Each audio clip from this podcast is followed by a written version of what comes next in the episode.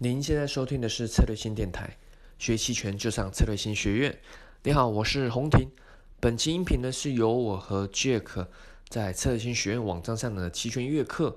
那我们聊到说，对于靠近这个春节，那我们该如何去布局我们的期权，以及近远月的期权合约会有什么样的不同的交易策略呢？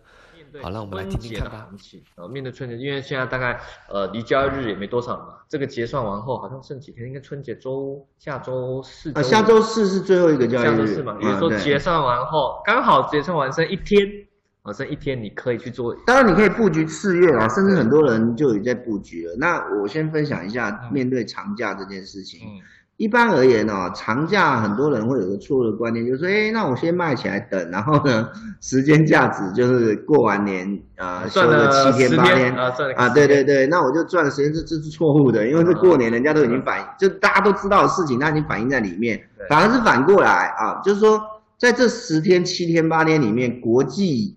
比如说洋人、老外，他没有过年，他没有春节，他还是开盘，美国还是开盘，对，美国还是开盘，欧洲还是开盘，甚至日本还是开盘，对不对？哈？是天灾对，那那对，那那那在这些日子里面，你会有变数啊，不管是天灾人祸，这偏空的，那也有可能有好消息，不一定，反正就是利多利空持续的在发酵哈。那资本市场也在走，那就会变成说，当 A 股在休息的时候，它会在重新开市的时候一次反。反应对，这个就是形成跳空的来源，而且通常会过度反应。哎，对对对，那这会形成跳空的来源，跳空可能是往上跳，可能是往下跳嘛，哈。所以呢，其实反而是买方布局的机会。当然你可以两边买，但成本多一倍，或者是你认为偏多的机会比较大，你可以进场做买，那你可以或者看跌进场做买买估，一个做买够看多。但重点就是说，你不能买太晚，因为大家都会这么做。哦，那怎么知道太晚还不晚？你就看隐含波就好。如果隐含波都起不来，那一直到快要农历年了，快要停止交易了，它都没起来，那代表两个可能性哈。这个东西就在就看人解读了。第一个，隐含波都起不来，代表市场认为我我们是学术讨论啊。隐含波都起不来，长假在即，隐含波起不来，代表市场可能认为。啊，年后不会有行情的啊，过年农历春节不会有行情，所以我连进场的一点预期都没有，没有热情，所以银行波起不来。那还有一种就是反过来想啊，你认为起不来，呃，市场认为起不来，所以呢没行情，所以银行波起不来。但市场可能看错啊，嗯，但银行波起不来，正是便宜的时候，嗯，所以呢你可以去买便宜的，那这是银行波起不来。但如果银行波起来了，那代表市场预期有行情去押宝，可是市场也可能看错啊，那你可能买贵啊，所以看你从什么角度，你是站在市场的角度去追随呢，还是你是站在便宜期货可居啊？这个期货不是那个期货了啊，就是一个好东西啦，对，奇怪的奇啊，期货可居啊，你去做一个便宜的布局啊，那我觉得呢，反而呢，长假是对买方有利。哦，对买方，那买购买估看人都都可以两边买行，但是对买方有不对卖方有利。我曾经听到有投资人很可爱，他说：“哎，那我就先卖起来等，因为我可以赚时间价值。”那个都已经反映在里面了啦，啊，都反映在里面了，所以并不是具有这个优势了哈。对，那那当然有可能就是说节前。因为有买盘进场，银安波拉起来，甚至是有人买宽矿啊，买宽矿，对，双买导致银安波起来，结果节后银安波回跌边赚，但这不是赚时间价值，这是反映没事，对，赚的隐含波动率哦，对，不是因为过了长假七天八天九天，然后你就说我赚这个，不是不是，搞清楚啊，那假期这件事情其实都已经反映在。因为这已经是一个大家都知道的事，它不是突发事件，不是秘密了。对，好，所以其实权利金这一块已经反映了啊。其实比较像说，应该说大家去猜测，不是说是长假的这个时间，而是大家去猜测这长假有没有事件。对，如果大家都觉得没什么事件，那就是隐含波不会起来。对，所以你思考的重点是在有没有有没有有没有事件发生。对，那刚刚提到两个，一个是说如果隐含波一直维持低档。一直维持低档，嗯，直到到春节，例如就一直假设我们就看三百好了，一直例如就维持，可能还慢慢掉，两边可能这个就十四，这个大概十二十三，嗯，这时候你可以买进，可以买进，就便宜，对，就便宜，但是不代表你一定会赚。例如像双十，那么上升的国庆十月国庆完就是双买，就是两边掉嘛。哦，那一次案例的话，你双买肯定是亏。哦，那但是呢，怎么样亏？它至少成本是低的，也就是说大家都觉得不会有事情，那你逆逆逆势走，但是这种长假。这种东西就是不一定嘛，对，黑天鹅啊，或者是莫名其妙发个消息，什么都有可能。你赌的是这一个啊，如果大家都没不相信，而你去做的话，反而更好。你不小心猜到的话，你的获利很丰厚，因为你买的便宜啦，你买的便宜，你损失也低。对，当然这种做完后第一天没什么事发生后，第一天可能掉头你就可以平仓了，不然的话你就是聚焦好。因为因为对你而言，你只是呃这个赌，对，没错，赌这一个长假中间。那一般而言，在市场开市重新开市交易以后。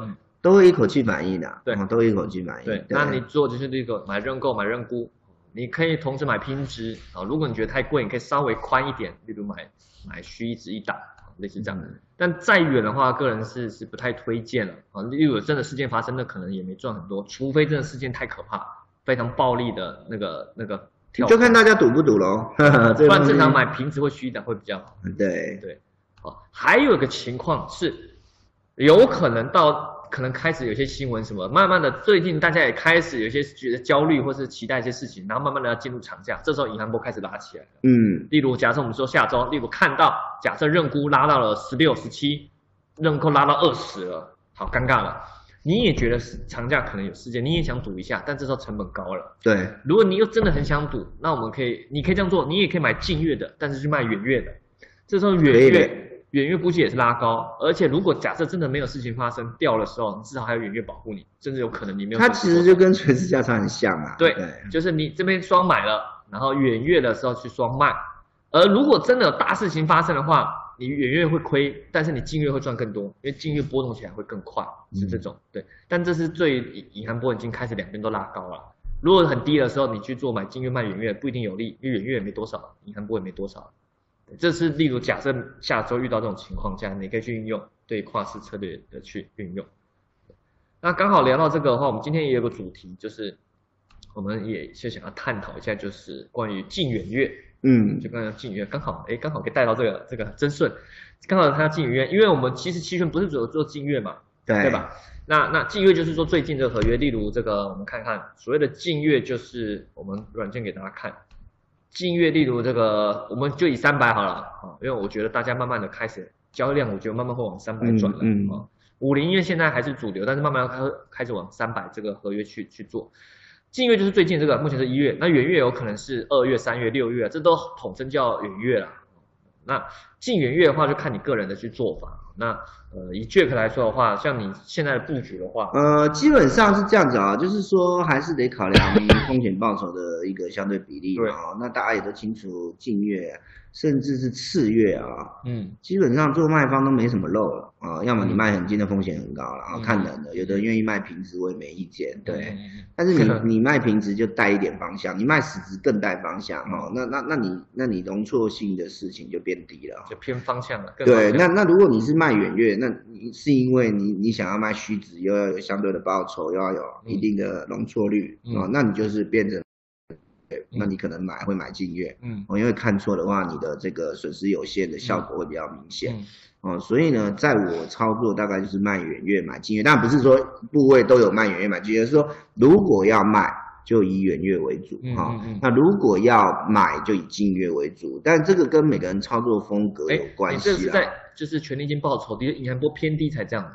哎，隐含波偏低才这样。如果隐含波高的话，净月已经哎，隐含波高这件事情，就代表净月的就权利金还不错啊。对啊，那当然就卖净月啊。那我们讲的是现在嘛，现在就是隐含波在去年一年的走弱的情况之下，对，没什么钱。对你，你你卖净月你划不来嘛，赚那没几个。要么就靠，要么就要靠近平值卖。哎，对，那你靠近平值你就带多空嘛，哦，你带多空，然后你的这个资金的压力会比较大啊，甚至保证金的变化会比较大，嗯，那都在在考验。呃，这个每一个人的动态调整能力啊，那我是想要轻松的做了哈，所以卖远月，那你有虚值保护容错率高，比较不带多空啦，我个人是这样子啦。对对，那那也有投也有也有投资人他会卖比较近的，卖有是卖市值是吧？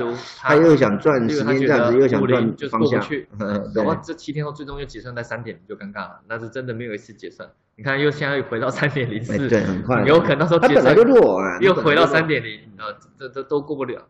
去年最惨就是从来都没结算过三点零嘛。嗯，那看今年原本年初还有一些看起来很凶狠，但现在看起来又落掉。那当然你也可以卖平值，例如它就是做空就是平值。那现在五零比较好是它的合约多一点，有些人就会去做这种，这个哎我们这图显示怪怪，我换一个好了。例如做这种价差的，嗯，就去做价差，至少锁定最大亏损。对，这个当然就是组合单的啦。组合单，组合单的考量，现在省保证金。对，组合单的考量跟跟裸部位是不太一样。对，是不太一样。锁风险，然后保证金，因为我这个这其实是更少，没有这么多了，估计应该正常应该只要大概一千不到一千吧，会更少，更少，因为用组合保证金的那个组合组合持仓可以省保证金。当然省了保证金之后，你还可以。加，就例如你的部位可以增加嘛？对，口组组数可以增加的。那而且还可以锁住最大的风险，因为裸卖真的太危险，你永远不知道会发生什么事，而且你很难调整。平值是突然波动起来是最快的，对你很难调整。对，所以真的要做平值，我是建议至少是做这一种，就是做组合单，真的很不建议，这是真的赌太大了。这真是赌，这个只要稍微波动一下，你你平值可能就变实值了。那各位要知道，实值是这样，实值就是它多空的成分就出来，对，哈，那那你就会变成说你的容错率就降低了，哈，时间价值递减这件事情就受到了方向的干扰，对。但如果你是卖虚值的，你就是裸的时间价值，因为你收的全全部都时间价值，啊。那受到了多空的干扰就降低，也就是我们讲的 delta 就低于零点五嘛，对。哈，那就降低哈，对，所以看你怎么做哦，你对多空有把握，当然你就可以卖平值卖实值，我是，呃，我觉得也没有不行，但你只要清楚你在干什么就行了，对。哈。那很多人去卖这个是因为他都是看绝对数值啊，例如他说，哎，安全一点，例如看结结构，所以那卖三点二，但看一下，哎，才收到十块钱，买这这这不，他说做这干嘛做这个，对吧？那那买选一选，哎，觉得哎这个不错哦，竟然可以收了五五百多块，你看人家这个赚了五百多块，对，哎好多哦，那那试试看。其实我们上次主胜班有学员是是这样的嘛，有有有，刚开始好像也不太懂，但觉得这收的比较多就卖这里。肯定有，但但这个真的是是，如果你纯裸卖的平值，真的是高难度啊。当然当然，有的人透过呃双卖平值，就是我又卖同月份的认购及认沽，然后做一个牵制的作用。但是问题是你你还是受到波动很大的影响嘛？因为你波动大，一边会赶不上另一边，哈，那这个压力还是有。有啦，当然比单边少做这种有一种啦，就是推荐是做日内的。啊，对啊，对对，就是刚开始你觉得是哎。今天走势可能偏向，但我们也不乏看到前阵子出现两边都涨啊，啊，对不对？哈，那但是你还是要有技巧啊。你刚开，你看，哎，觉得今天这个这个，你看偏高开始往下，你就收卖，这边因为最后几天嘛，时间消消耗的也很快。嗯，好，那当然我们会做个比较，因为大家学员对于这个近远月的搭配，其实对他们特性不一定理解。对，我们一个个慢慢的带给大家，所以看一下哦。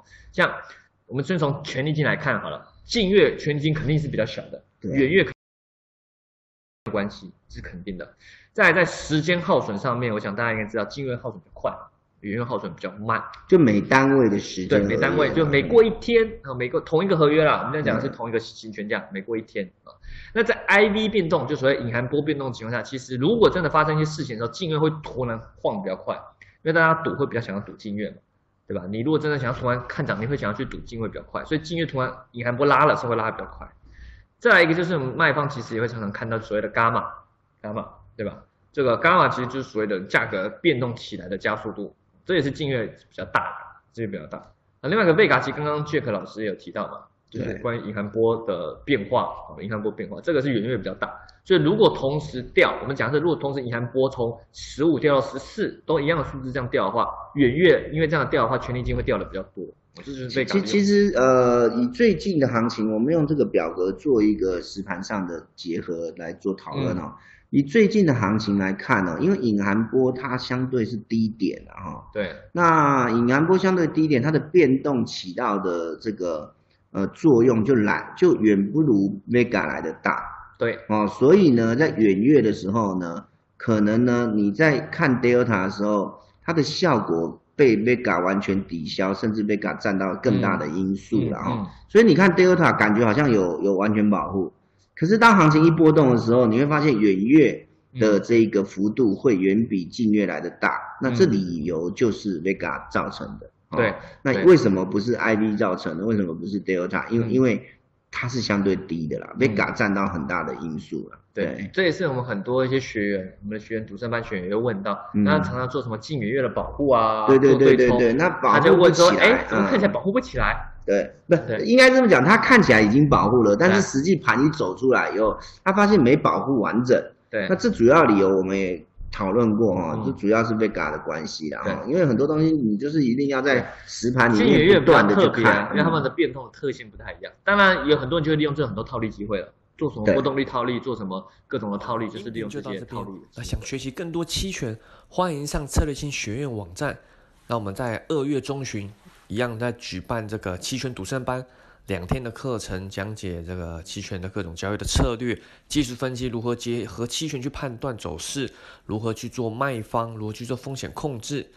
感兴趣的。一样可以去在策讯学院网站上，或者是在策论新的公众号，或者是喜马拉雅电台下方留言咨询，啊，找我们策讯小姐姐都可以的。那么欢迎来上海学习交流哟。那我们下期再见喽，拜拜。